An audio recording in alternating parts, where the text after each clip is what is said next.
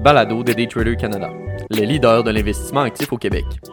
Avant de commencer, petit avertissement. Le contenu de ce balado, les données financières et économiques, incluant les coûts boursières ainsi que toute analyse et interprétation de celles-ci, sont fournis à titre d'information seulement.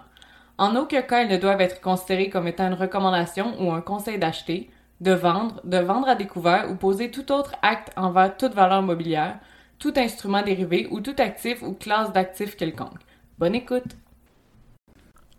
Un dilemme amer et déchirant par Olivier Gélina, analyste financier et contributeur pour Daytrader Canada. Cette semaine, certains investisseurs ont eu droit à un autre produit dérivé de la situation économique délicate actuelle. La performance d'un titre s'inscrit notamment par son appréciation, soit un gain en capital d'une part, et le versement de dividendes ou de distribution d'une autre part. Le premier volet fluctue selon les cycles économiques et performances de l'entreprise en question. Le deuxième volet devrait en théorie l'être aussi. Cependant, certaines entités ont créé un précédent sur le versement de dividendes et donc, tout changement sur cette politique apparaît comme un signal pour les acteurs du marché.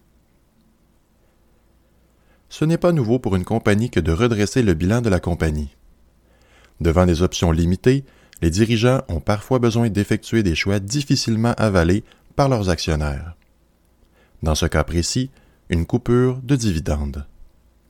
Medical Properties Trust sur le Nasdaq ticker MPW n'a eu d'autre choix ce lundi que de réduire son dividende et viser la création de valeur à long terme.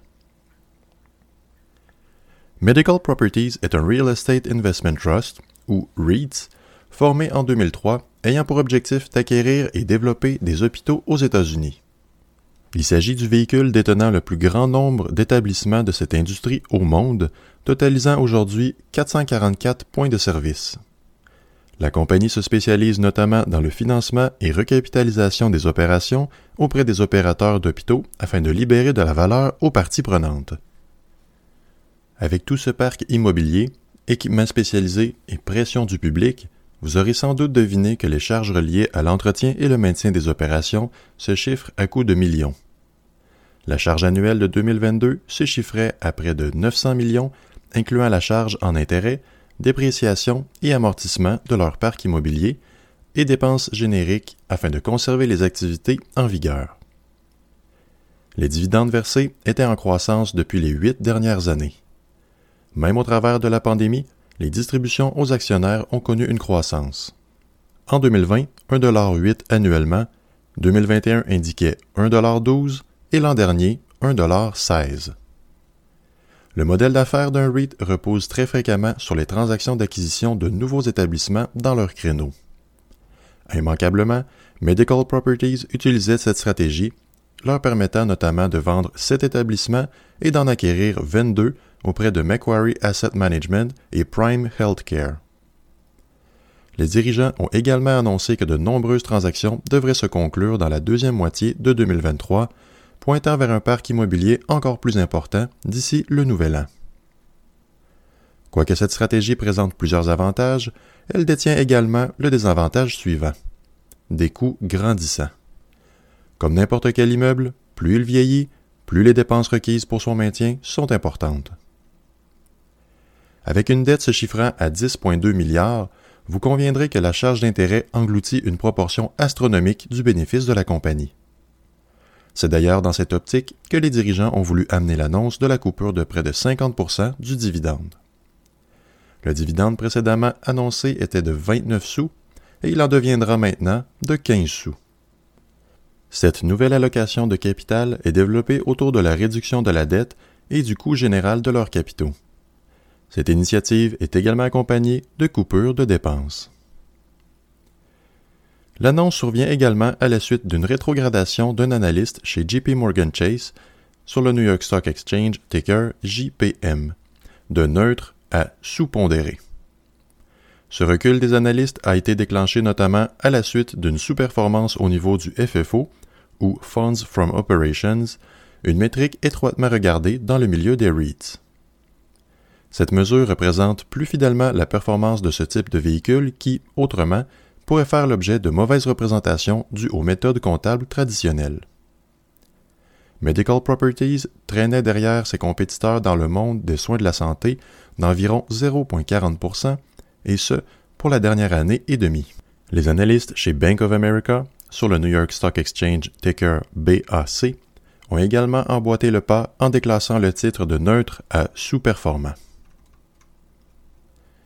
Ces deux événements ont été durement reçus sur le marché. Un recul de 14% lundi dernier lors de l'annonce des différentes rétrogradations et un second 9% le vendredi de la même semaine. Ce genre d'annonce, quoique nécessaire à un certain point pour assurer la pérennité de la compagnie, pourrait bien se voir être plus fréquent dans les prochains mois et pas seulement dans le créneau des soins de la santé. Nos propres centres-villes sont également les victimes du télétravail et, ultimement, quelques investisseurs de REITs pourraient bien l'être en bout de ligne. En négligeant des critères primordiaux lors de l'analyse d'un REIT, un investisseur pourrait bien mettre une bombe à retardement dans son portefeuille. Dans les REITs, le type d'établissement, l'emplacement physique et la demande générale de ce type d'immeuble pour les années futures sont des indicateurs incontournables.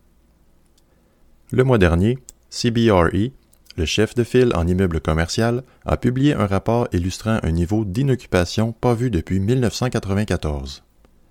Le deuxième trimestre au Canada affichait 18,1% alors que le niveau de 94 était de 18,6% Les immeubles plus récents s'en tirent habituellement mieux que les plus vieux ces jours-ci.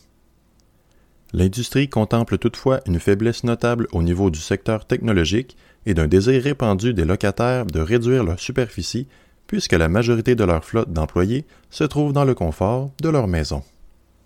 Une impasse qui ajoute aux risques financiers ressentis sur les marchés ces derniers temps et qui pousse les promoteurs à être créatifs dans leurs approches.